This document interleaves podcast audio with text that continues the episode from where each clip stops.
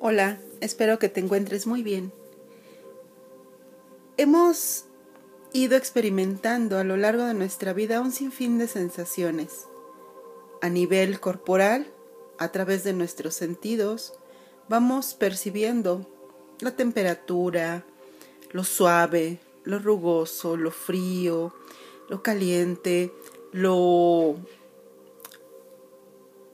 lo que vamos tomando del mundo, luminoso, oscuro, ruidoso, silencioso, eh, aromático, no aromático.